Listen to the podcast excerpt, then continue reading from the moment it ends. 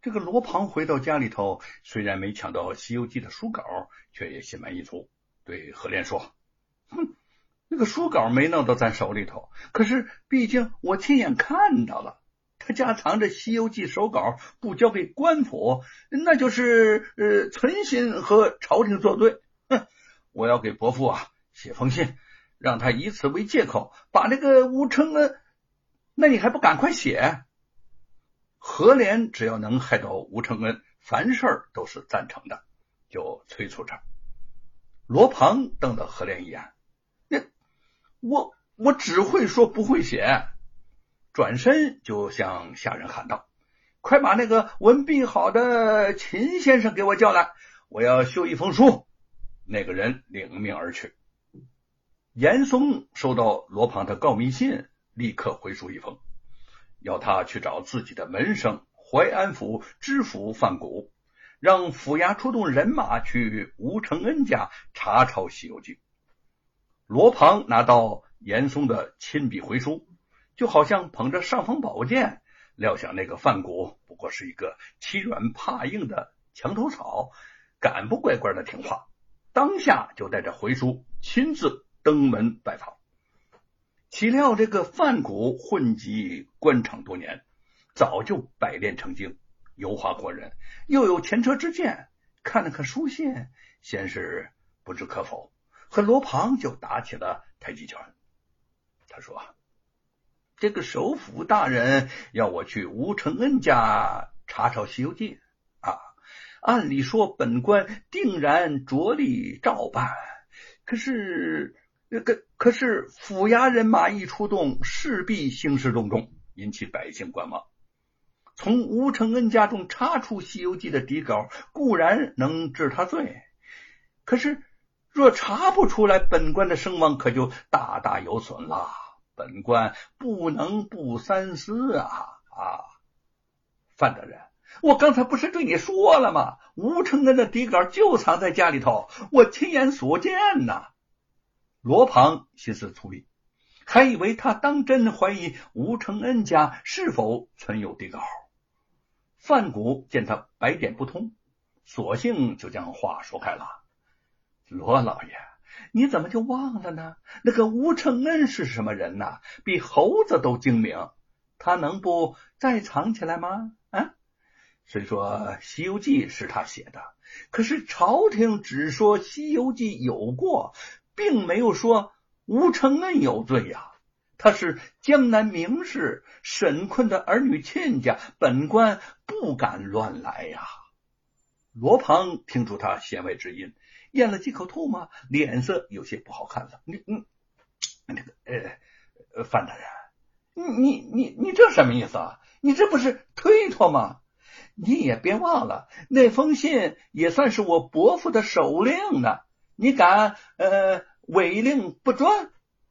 他抬出了严嵩、范谷，呃，当然也不敢不买他几分面子。摸着焦黄的胡子，恭敬的说：“罗老爷，本官知道首府大人的意思。正因为这样，本官更应该在合适的时机，一下子置吴承恩于此地，那不是上上策吗？啊？”什么是合适的时机呢？论狠毒，这个罗庞在淮安府数一数二。但说到计谋，他就愚鲁的脑子转不过弯来了，心里头暗骂范谷这个花花肠子太多，不知道又动了哪根弦儿。范谷故意卖了个关子，问吴承恩这辈子最看重的是什么东西？那还用说？哎，就是那本破书。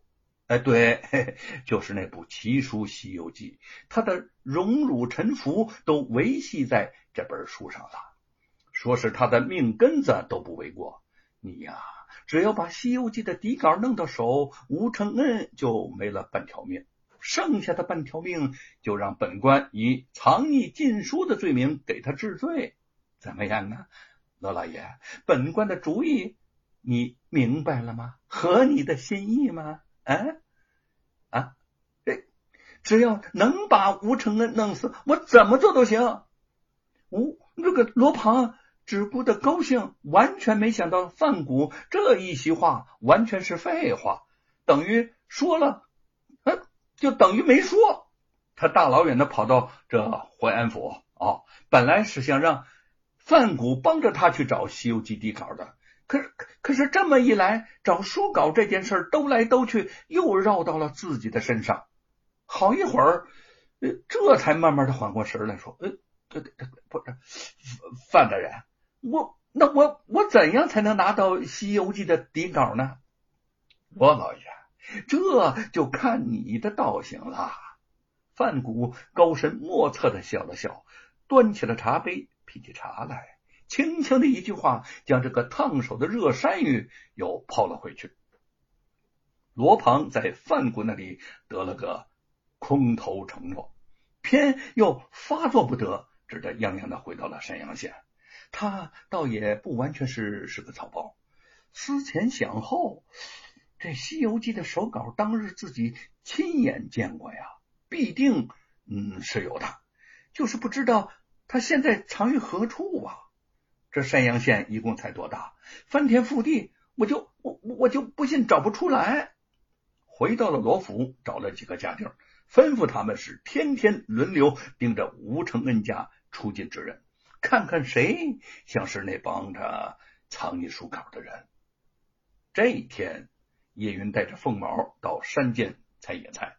两个家丁偷偷的跟在后面，竟无巧不巧的听到娘俩说到《西游记》的事儿。大娘，你说罗庞还会抢爹爹的《西游记》吗？凤毛有些担心。叶云露出鄙夷的神色。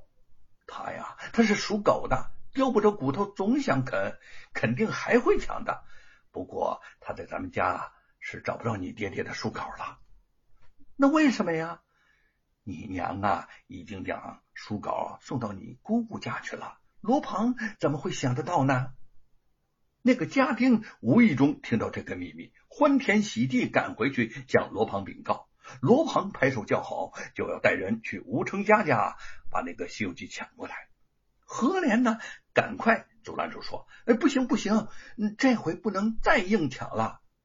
他比罗庞可狡猾的多。”见前几次硬抢没占到便宜，便想改成暗偷。听说吴成家的丈夫外出行商，家里头只有他一个，自然就更容易下手了。罗庞听他说的是有丁有卯，也就连连点头。